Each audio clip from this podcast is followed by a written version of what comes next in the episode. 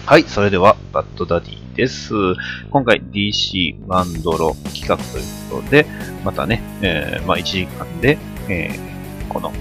収録、編集、そして配信をやってしまおうという、え企画でやっております。まあ、こんなことやるのはね、私一人だけなんですが、まあ、今回、えー DC ワンドロ、なんとビラワンドロ、えー、こちら5月12日ということで、えーテーマスケアクローということで、はいえーそんなこと書いてないんですけどね。まあ、あの、今回スケアクローがおそらく、あの、たくさんね、投稿されるということで、まあ、スケアクローとはそもそも何なのか、どんなヴィランなのかというのを今回話させていただきます。はい、こちら、えースケアクロー、えー本名はジョナサン・クレーン博士。心理学、精神医学の教授で様々な毒物、薬物を利用して恐怖症を発症させるという、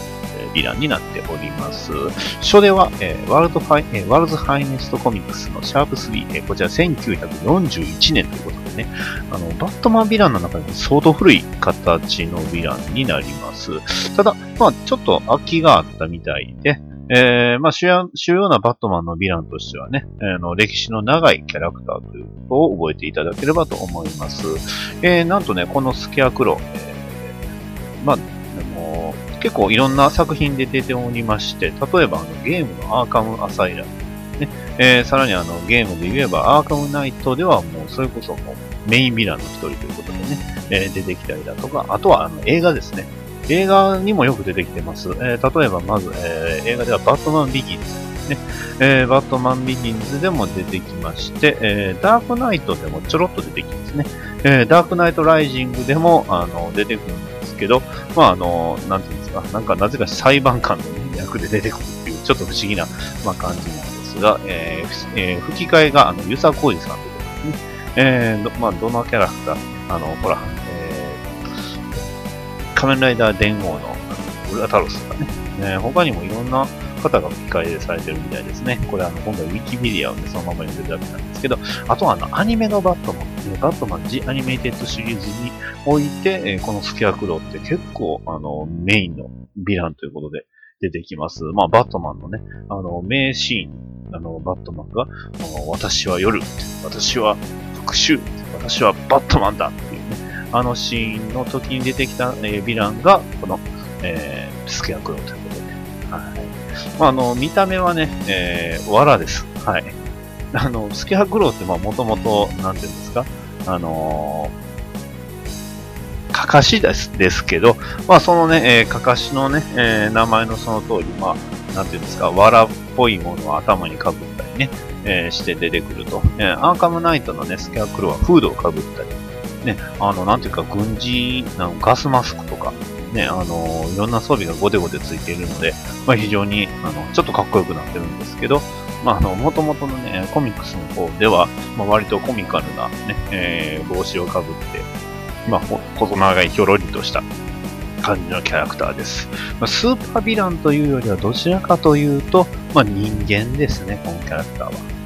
えー人間で描かれることが多いんですが、ただその恐怖を、えー武器にして操るということで、まあ、バットマンと、まあ、対等に渡り合う、えー非常に強力な、えーバットマンのヴィランとなっております。はい、特にね、印象的な、あのシーンとしましては、はい映画のバットマンビギンズで、えーラーザ・アルグールと手を組み、こうゴッサムシティの下水道に幻覚剤を含んだね、幻覚ガスをこう流しまして、で、えーまあ、ゴッサムを混乱に陥れるっていうこう活躍をしましたね。あとはあの、アニメの、あの、バットマンシリーズ、バットマン、えー、ジ・アニメーションシリーズでは、まあ、こちらも、あのスケアクロ出てくるんですが、これね、あの、日本では未放送のエピソードで僕も、あの、なんか、バットマン・ジ・アニメーションシリーズの、こう、名シーン、ベスト11だったかなっていうので、あの、動画で見たんですけど、オーバーザ・エッジという、ね、エピソードがありまして、まあ、こちらが、あの、バーバラ・ゴードンが、えー、まあ、じ死、が死んでしまって、それをきっかけにして、ゴードンさんね、ジム・ゴードンがバットマンを、その、まあ、娘の敵として追い詰める、ね。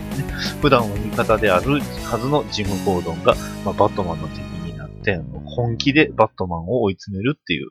悪夢をバーバーに見せるというエピソードがありました。まあね、えー、正義の味方の行き着く先にある危険というのを、描いた名エピソードというふうに言われております。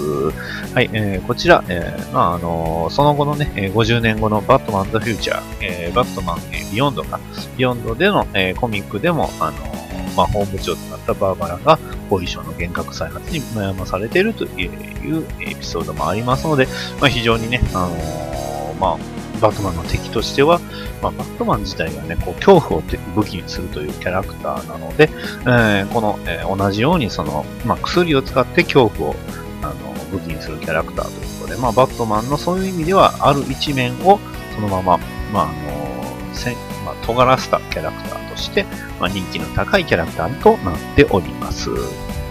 最近の活躍といたしましてはと言ってもね、ちょっと翻訳コミックで、スケアクロー全然見てないというかね、あの、リバース追ってても、あの、メインのね、バトマンのストリームこ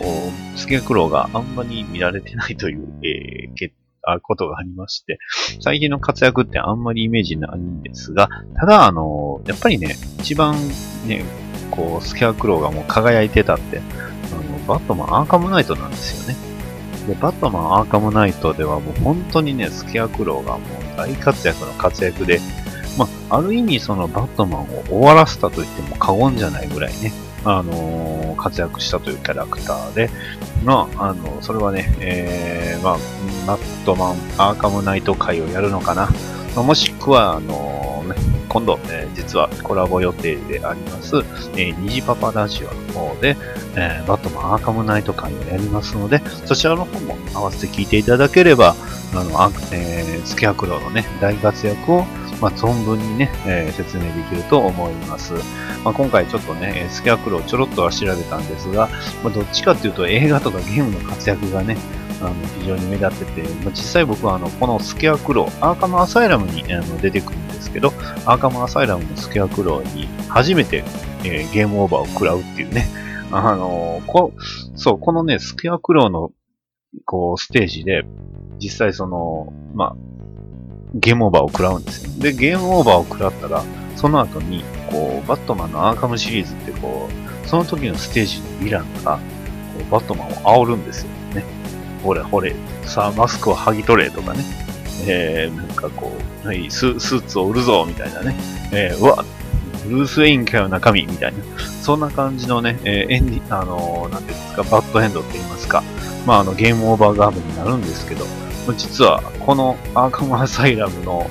えー、このスケアクロー戦で初めてそれを知ってね、あ、こんなんあるんや。これじゃあ、あの、いろんなところでちょっとしわざと負けてみようって いう風にね、えー、なったのがきっかけのヴィランでしたということでね。はい。えー、今回はこんな感じです。はい。えー、今日、本日ね、えー、5月12日、えー、11時からあの撮っておりますが、まあ大体ね、えー、今から、えー、編集して、で、えー、配信してということになります。えー、本編のね、バトダディモビル放送局第25回は、えー、実はもうすでに撮り終えて編集も終わってます。なので、えー、こちらね、えワンドラがちょうど終わった頃ぐらいに、まあ、こちらの、あの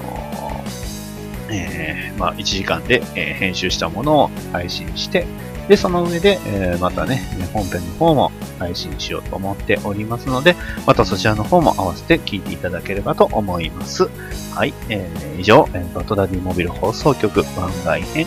え DC ヴィランワンドロ、えテーマ、スケアクローでした。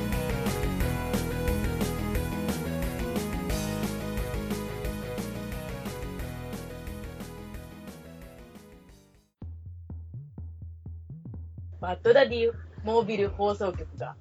どんな番組だか紹介するよ。男の人だけでやっていて、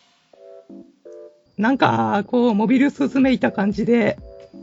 仕事の合間に収録してます。もう車が大好きで大好きで仕方がなくて、一番大好きな車はファイヤーバードトランザム。ゴッサムシティのビルの片隅からバットマンがお送りする愛と平和のために戦うポッドキャストであるバッドダディモービル放送局では皆様からのお便りをお待ちしております。